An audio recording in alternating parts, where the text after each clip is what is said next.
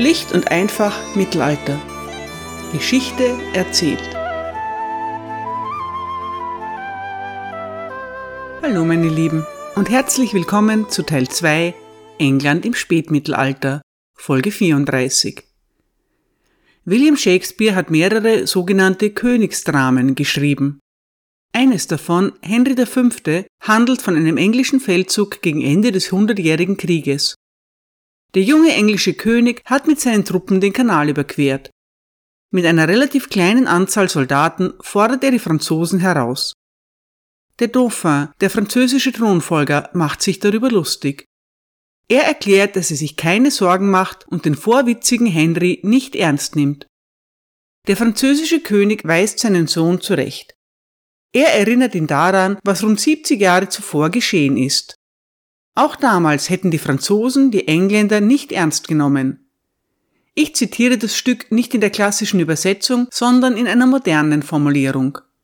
Shakespeare lässt den französischen König sagen, Zitat, ich halte König Harry für stark, also rüstet euch ihr Prinzen, um ihm mit Stärke entgegenzutreten. Seine Vorfahren sind im blutigen Kampf mit uns auf den Geschmack gekommen. Er stammt aus einem kriegerischen Geschlecht, das uns auf vertrautem Boden heimgesucht hat. Denkt an die Schlacht von Cressy, wo zu unserer ewigen Schande alle unsere Prinzen durch den Prinzen von Wales, den sie Edward, den schwarzen Prinzen nannten, gefangen genommen wurden. Erinnert euch daran, wie sein mächtiger Vater, gekrönt von der goldenen Sonne, hoch oben auf einem Hügel stand, seinen heldenhaften Sohn beobachtete und lächelte, als er sah, wie der die französische Jugend niedermetzelte. Dieser König ist ein Zweig desselben siegreichen Stammes. Seien wir also auf der Hut, sowohl vor seiner angeborenen Macht als auch vor seiner Bestimmung. Zitat Ende. Warum ermahnt der französische König seinen überheblichen Sohn an Cressy zu denken? Wieso weiß der Dauphin sofort, worum es geht? Weil die Schlacht von Cressy unvergessen ist und dramatisch für die Franzosen. Sie ist ein großer Erfolg für Edward III. Vor allem aber begründet sie den legendären Ruf seines Sohnes, des schwarzen Prinzen. Heute geht es um Cressy, die legendäre Schlacht. Edward III. ist in Frankreich eingefallen. Warum er das getan hat, ist nicht ganz klar. Vermutlich will er Aquitanien entlasten, Philipp VI. verfolgt mittlerweile den Plan, die Engländer vollständig aus Frankreich zu vertreiben. Das ist für Edward inakzeptabel. Gnadenlos wie nie zuvor verwüstet er die Normandie. Der englische König erobert Caen und dann wendet er sich sogar Richtung Paris. Damit wird eine Schlacht unvermeidlich. Philipp VI. befiehlt seinem Sohn, mit der französischen Hauptarmee anzurücken der englische König will sich ihr stellen, aber unter seinen Bedingungen. Er bricht sein Feldlager bei Paris ab und zieht im Eiltempo nach Norden. Eiltempo bedeutet in diesem Fall 12 bis 13 Meilen pro Tag. Die Engländer haben bei ihrem Raubzug durch Frankreich fette Beute gemacht. Einen Großteil davon schleppen die Soldaten nun auf übervollen Karren mit. Insofern sind 12 Meilen pro Tag eine beachtliche Leistung. Die französische Armee nimmt die Verfolgung auf. Vielleicht will der englische König seine Verbündeten in Flandern erreichen. Vielleicht sucht er auch nur den perfekten Ort für eine Schlacht. Es ist auch möglich, dass Edward III. bereits genau weiß, wo er hin will. Er versucht, das Pontieu zu erreichen, denn dort kennt er sich aus. Das Pontieu hat sich bis vor kurzem in englischem Besitz befunden. Edwards Großmutter, Eleonore von Kastilien, hatte es mit in die Ehe gebracht. Auf ihrem Weg Richtung Nordosten müssen die Engländer die Somme überqueren. Die Franzosen haben aber fast alle Brücken zerstört. Hektisch versucht Edward, eine intakte Brücke oder eine Furt zu finden. Die Truppen von Philipp VI. sind ihm mittlerweile dicht auf den Fersen. Ich mache es mir etwas einfacher und lasse den Chronisten Froissart erzählen. Er berichtet, Zitat, der König von England wusste nicht, wo er die Somme überqueren sollte, die breit und tief war. Alle Brücken waren zerstört und die Passagen gut bewacht. Auf Befehl des Königs gingen seine beiden Marschälle mit tausend Rittern und zweitausend Bogenschützen das Wasser entlang, um einen Übergang zu finden. Sie kamen an die Brücke von Remy, die mit einer großen Zahl von Rittern, Knappen und Einheimischen gut bewacht war. Die Engländer griffen die Franzosen den ganzen Vormittag lang an, aber die Brücke wurde so gut verteidigt, dass sie aufgeben mussten. Dann zogen sie in eine große Stadt, die geplündert und verbrannt wurde, denn sie war nicht verschlossen. Dann gingen sie zu einer anderen Stadt. Sie konnten die Brücke dort nicht erobern, da sie gut befestigt war und verteidigt wurde. Daraufhin machten sie sich auf den Weg nach Pikini. Sie fanden die Stadt, die Brücke und die Burg so gut befestigt, dass es nicht wahrscheinlich war, dort queren zu können. Der französische König bewachte die Übergänge so gut, dass der König von England den Fluss Somme nicht überschreiten konnte. Er wollte ihn einkesseln oder aushungern. Als die beiden Marschälle an allen Orten versucht hatten, eine Querung zu finden und keine fanden, kehrten sie wieder zum König zurück und erzählten, dass sie nirgends einen Übergang finden konnten. Der König von England war recht nachdenklich. Am nächsten Tag hörte er vor Sonnenaufgang die Messe und brach dann auf. Am selben Tag kam der französische König gegen Mittag nach Abbeville. Die Engländer waren am Morgen von dort aufgebrochen. Die Franzosen fanden große Vorräte, die die Engländer zurückgelassen hatten, weil sie in Eile abgezogen waren. Sie fanden das Fleisch bereits auf den Spießen, Brot und Gebäck in den Öfen, Wein in den Fässern und die Tische gedeckt. Der englische König versammelte seinen Rat und ließ einige Gefangene aus dem Pontieu zu sich bringen. Der König fragte sie freundlich, ob jemand unter ihnen wäre, der einen Weg wüsste, wie er mit seinem Heer den Fluss Somme überqueren könne. Wenn er ihm dabei helfen könne, so würde er auf sein Lösegeld und das von 20 seiner Gefährten verzichten. Es gab einen Pagen, genannt Gobain Agas. Er trat heraus und sagte zum König, Herr, ich verspreche euch bei meinem Leben, dass ich euch zu einem solchen Ort bringen werde, wo ihr und euer ganzes Heer den Fluss Somme ohne Gefahr überschreiten werdet. Er heißt Blanche Tac. Wenn die Flut kommt, so wird der Strom dort so tief, dass niemand hindurchgehen kann. Wenn aber die Flut vorüber ist, dann ist der Strom so niedrig, dass er überschritten werden kann. Der französische König hatte seine Spione, die ihm von der Position der Engländer erzählten. Er plante, den König von England einzukesseln. Er hatte einen bedeutenden Baron der Normandie, Sir Godemar du Fay, ausgeschickt, um die Furt von Blanchetac zu halten, wo die Engländer übersetzen mussten. Als die Engländer ankamen, arrangierte Sir Godemar du Fay seine ganze Kompanie, um die Passage zu verteidigen. Daher wartete der König von England ab. Als die Flut vorüber war, befahl er seinen Marschällen, im Namen Gottes und des heiligen Georgs ins Wasser zu gehen. Da stiegen die mutigen und tapferen Männer beider Seiten in den Fluss. Es gab einige Franzosen aus Artois und der Picardie, die ebenso gerne im Wasser kämpften wie auf dem Trockenen. Die Franzosen verteidigten die Passage gut. Die Genuesen machten den Engländern mit ihren Armbrüsten große Probleme. Andererseits schossen die englischen Bogenschützen so synchron, dass die Franzosen den Engländern Platz machten. Es gab einen harten Kampf und viele edle Waffentaten auf beiden Seiten. Schließlich gingen die Engländer hinüber und versammelten sich auf dem Feld. Der König, der Prinz und alle Lords überquerten den Fluss. Da hielten die Franzosen keine Schlachtordnung mehr ein, sondern zogen sich zurück. Als Sir Godemar die Probleme sah, floh er und rettete sich selbst. Die Fußsoldaten konnten nicht fliehen, so dass eine große Anzahl von ihnen getötet wurde. Der französische König wollte noch am selben Morgen aufbrechen, in der Hoffnung, die Engländer zwischen sich und der Somme zu finden. Aber als er hörte, dass Sir Godemar du Fay und seine Kompanie besiegt waren, blieb er im Lager und fragte seine Kommandeure, was er tun sollte. Sie sprachen. Herr, ihr könnt die Somme nicht überqueren, außer an der Brücke von Abbeville, denn in Blanchetac ist wieder Flut. Da kehrte er zurück und blieb in Abbeville. Der König von England, als er über dem Fluss war, dankte Gott und ritt so weiter, wie er es vorher getan hatte. Zitat Ende. Edward hat es geschafft. Er ist dort, wo er hin will. Ein Sieg ist das noch nicht. Seine Truppen sind hungrig und erschöpft. Die größte und am besten ausgerüstete Armee Europas ist ihnen auf den Fersen und hat sie fast eingeholt. Der König hat mittlerweile erfahren, dass seine Verbündeten aus Flandern nicht kommen werden. Die Engländer sind auf sich alleine gestellt. Das sind schockierende Neuigkeiten, aber zumindest findet sich ein guter Standort für eine Schlacht. Bei dem kleinen Ort Cressy gibt es einen idealen Platz, um sich den Franzosen zu stellen. Einen Hügel mit der Sonne im Rücken und geschützt durch einen dichten Wald. Edward bereitet seine Armee vor. Zuerst lässt er aus spitzen Stöcken, die schräg in die Erde gesteckt werden, einen Schutzwall gegen anstürmende Ritter errichten.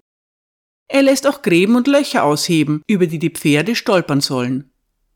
Samstag, 26. August 1346. Edward III. und sein Sohn stehen auf, hören die Messe und empfangen die heilige Kommunion. Dann stellt der englische König seine Truppen auf. Links platziert er ein Bataillon unter dem Kommando des Thronfolgers. Edward of Woodstock ist erst 16 Jahre alt. Er agiert unter dem wachsamen Auge des erfahrenen Earl of Warwick. Offiziell aber ist der junge Prinz der Anführer und für seine Soldaten verantwortlich. Auf der rechten Seite stehen die Earls von Northampton und Arundel mit ihren Rittern.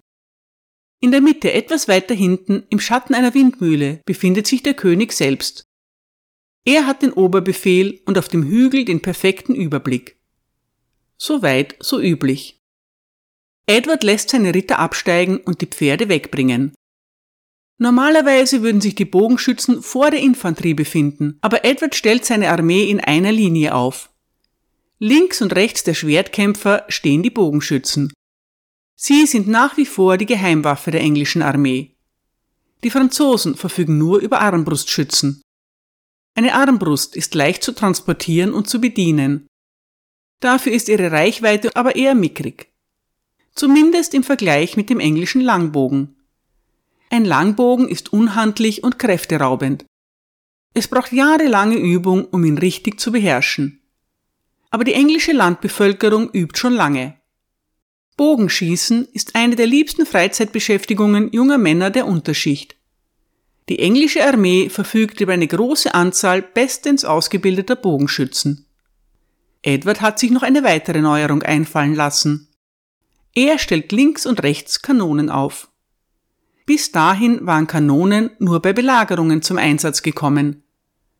Der englische König setzt sie nun auch erstmals in einer Feldschlacht ein. Sie können zumindest dazu dienen, die gegnerischen Pferde zu erschrecken. Die Engländer stehen also auf ihrem Hügel und warten. Neben den Bogenschützen und den Kanonen ist unerschütterliche Disziplin ihre dritte Geheimwaffe. Angespannt, aber durchaus zuversichtlich harren sie der Dinge, die da kommen werden. Ihr Anblick, ruhig und gefasst, sollte dem König von Frankreich eine Warnung sein. Der ist aber angesichts seiner Übermacht so siegesgewiss, dass er gar nicht auf die Idee kommt, seine Taktik in Frage zu stellen. Philipp VI. verliert sofort die Kontrolle über seine Armee. Er ordnet einen Angriff an, bevor seine Truppen überhaupt das Schlachtfeld erreicht haben. Die genuesischen Armbrustschützen treffen zuerst ein, aber Teile ihrer Ausrüstung stecken irgendwo hinten im Tross fest. Sie sind leichte Beute für die englischen Bogenschützen. Ian Mortimer schreibt, Zitat, Es fing an zu regnen. Die Engländer saßen oder standen und warteten. Das Gras unter ihren Füßen wurde feucht, aber auch die Armbrustzeiten der Genueser, die gezwungen wurden, an der Spitze der französischen Armee zu marschieren. Erschöpft und von ihren französischen Arbeitgebern erniedrigt, waren diese Genueser ausgewählt worden, um den Angriff auf die Engländer anzuführen, wobei Bogenschützen gegen Bogenschützen eingesetzt wurden. Aber diese Armbrustschützen brauchten Zeit zum Schießen und Nachladen, und sie feuerten normalerweise hinter ihren großen Schilden. Diese Schilde waren noch auf den Gepäckskarren, irgendwo hinter ihnen. Keine Zeit darauf zu warten, wurde ihnen gesagt, sie müssten ohne sie kämpfen. Es war früher Nachmittag, als die ersten Reihen der genuesischen Bogenschützen in Sicht kamen. Hinter ihnen, in einer langen, ungeordneten Masse, kam die französische Armee, etwa 30.000 Mann, ungefähr dreimal so viele wie die englische Armee. Die englischen Soldaten erhoben sich. Die Schützen spannten ihre Bögen. Und sie warteten. Die Genueser rückten vor und brüllten wüste Beleidigungen. Aber die Engländer rührten sich nicht. Dann lösten die Genueser mit dem Donnern der ersten Kanone ihre Bolzenschleudern. Mit Bestürzung sahen sie, wie ihre Pfeile viel zu kurz flogen. Eilig fingen sie an, neu zu laden, als die nächste Linie vorrückte, ebenso laut schreiend. Dennoch kam nichts von den Engländern als ein gelegentlicher Schuss aus der Kanone. Erst als der Großteil der Genueser in Reichweite war und kurz davor war zu schießen, ertönten die englischen Trompeten, damit der Angriff beginnen konnte. Bereits die erste englische Salve traf ihr Ziel.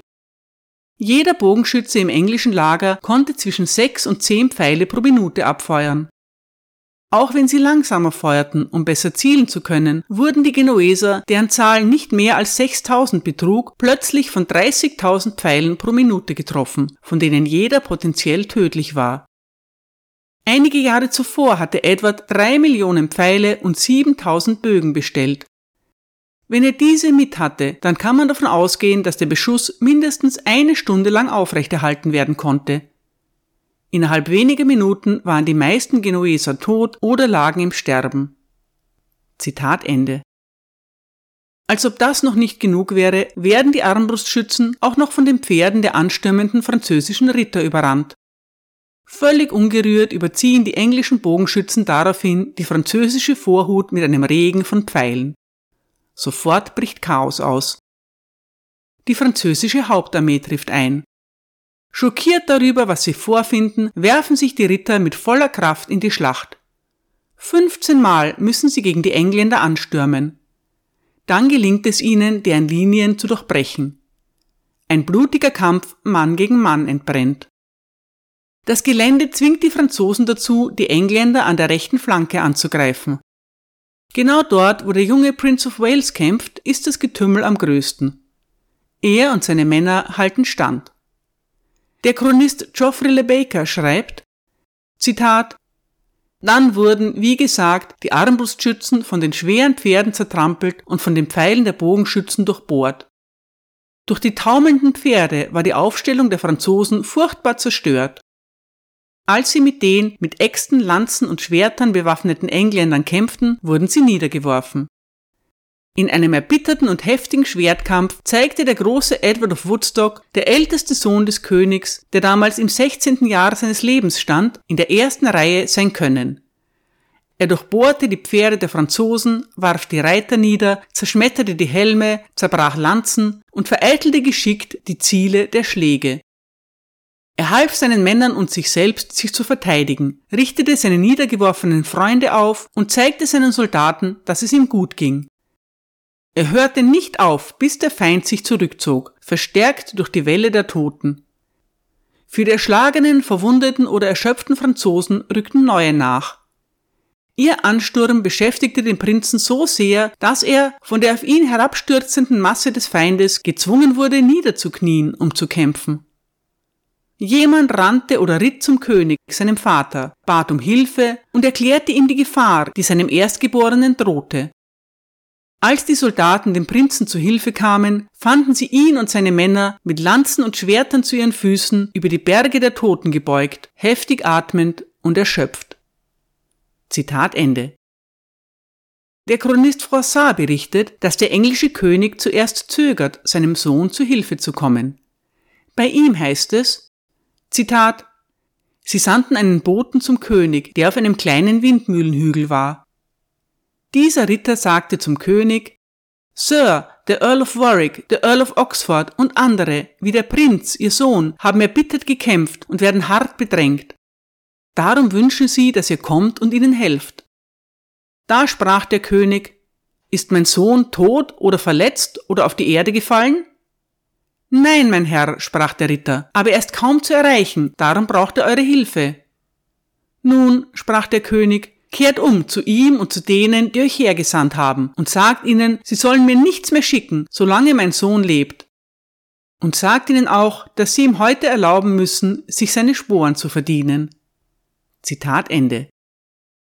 Die Engländer können ihre Position halten. Auch der 50-jährige König Johann von Böhmen wirft sich nun in die Schlacht.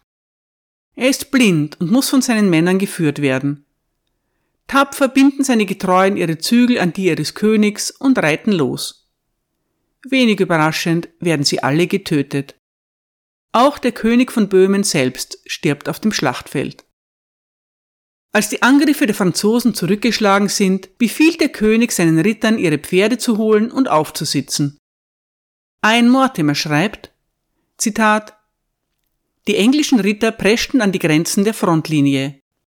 Als die französischen Infanteristen ihre Truppen auf sich zukommen sahen, hielten sie entsetzt an, wandten sich schnell um und flohen.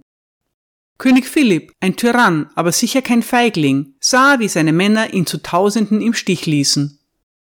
Und während er zusah, kamen die englischen Ritter. Philipps Leibwächter versammelten sich um ihn, ebenso einige Infanteristen und einige seiner engsten Freunde und Unterstützer. Aber in dem Kampf, den sie nun auszutragen hatten, ging es nicht um den Sieg, sondern um das Überleben ihres Königs. Philipps Bannerträger wurde getötet, während er neben ihm stand. Sein Pferd wurde unter ihm getötet. Ein Pfeil flog von einem der englischen Bogenschützen ins Gefecht und traf Philipp im Gesicht. Die Engländer erhoben einen großen Schrei und dann noch einen, als die Oriflamme fiel. Die heilige Kriegsfahne Frankreichs lag im Schlamm des Schlachtfeldes.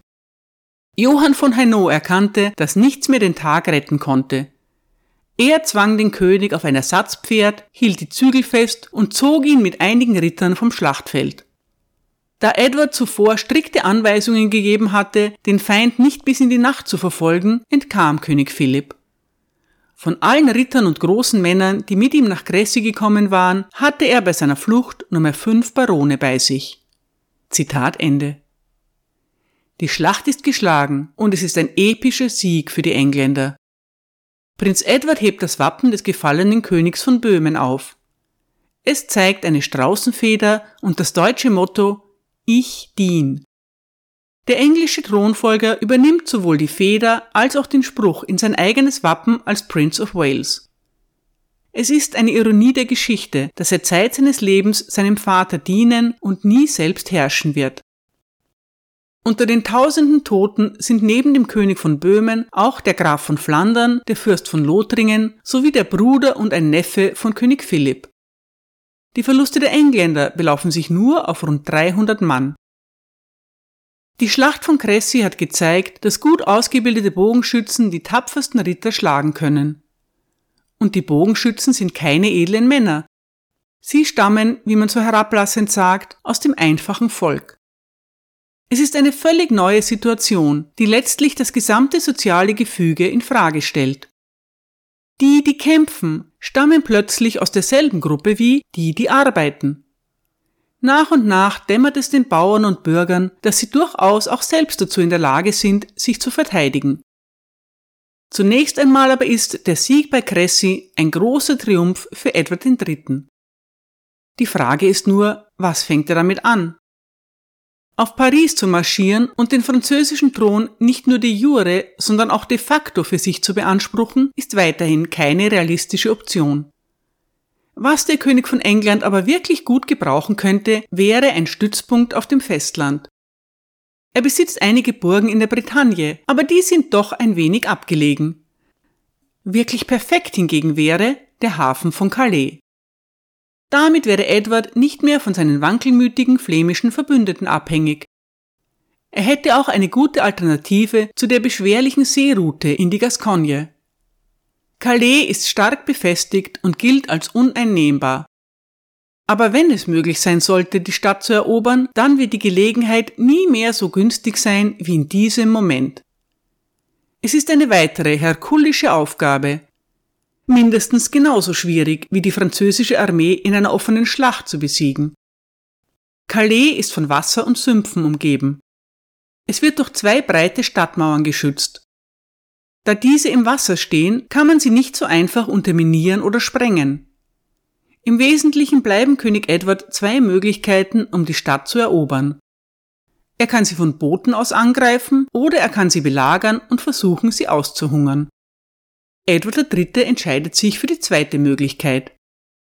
Er errichtet eine neue Stadt vor den Toren von Calais, Villeneuve-le-Hardy, zu Deutsch die tapfere Neustadt.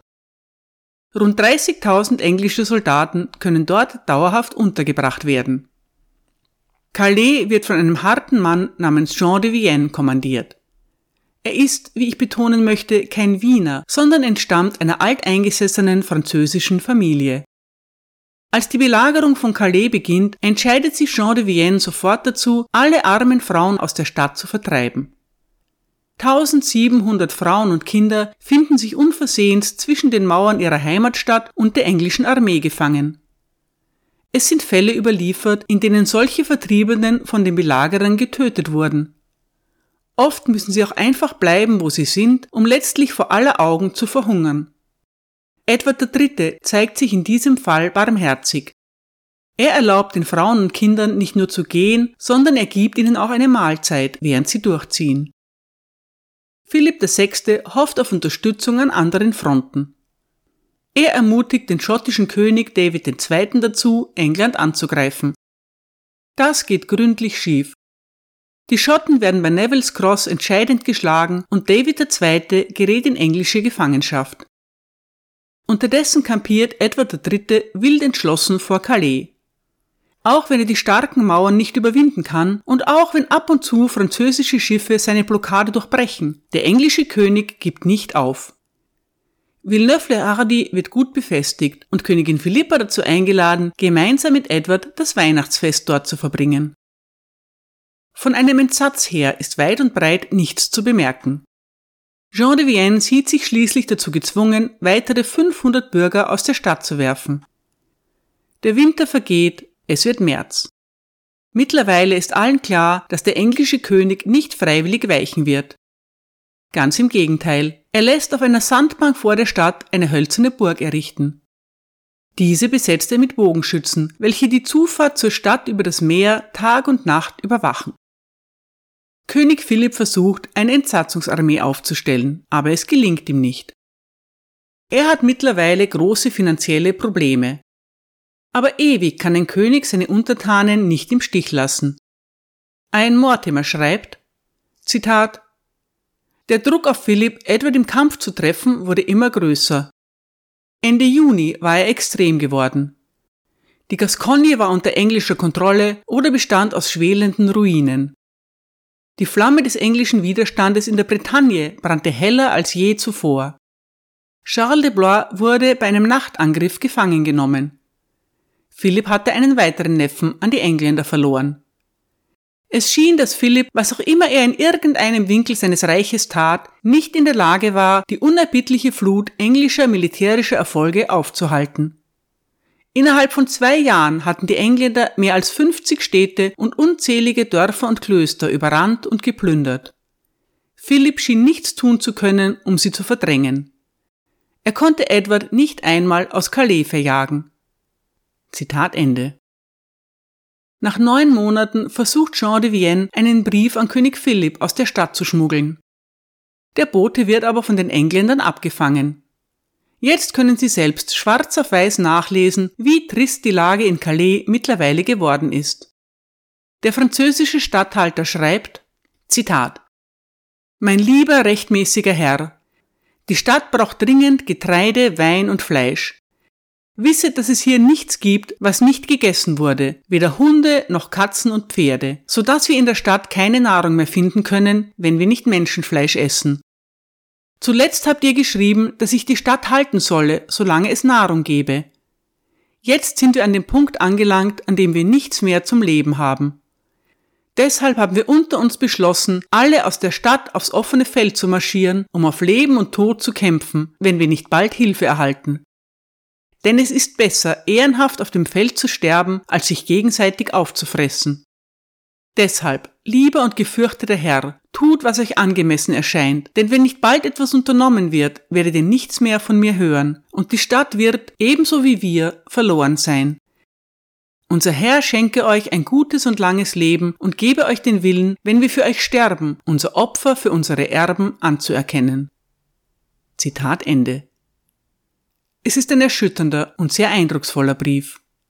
Das erkennt auch Edward III., er lässt das Schreiben kopieren, heftet sein Siegel daran und leitet es dem König von Frankreich weiter.